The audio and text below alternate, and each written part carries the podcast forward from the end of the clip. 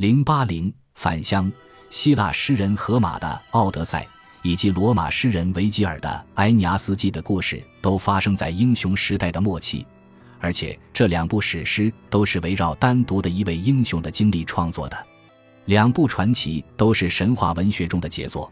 同时也可以被视作展现环地中海地区充满魔力的风貌的游记。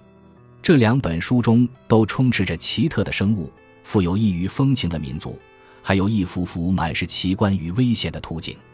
我在本章中将不会试图去拙劣地模仿荷马与维吉尔卓越的文笔，而是仅仅满足于为他们笔下的神话旅程搭建一个总体框架，以便让对这些神话中的某些情节，比如奥德修斯在食用洛托斯花的国度的经历，或是安尼阿斯与狄多之间的恋情，只有一些浮光掠影式印象的读者。可以将这些片段置于恰当的语境脉络之中。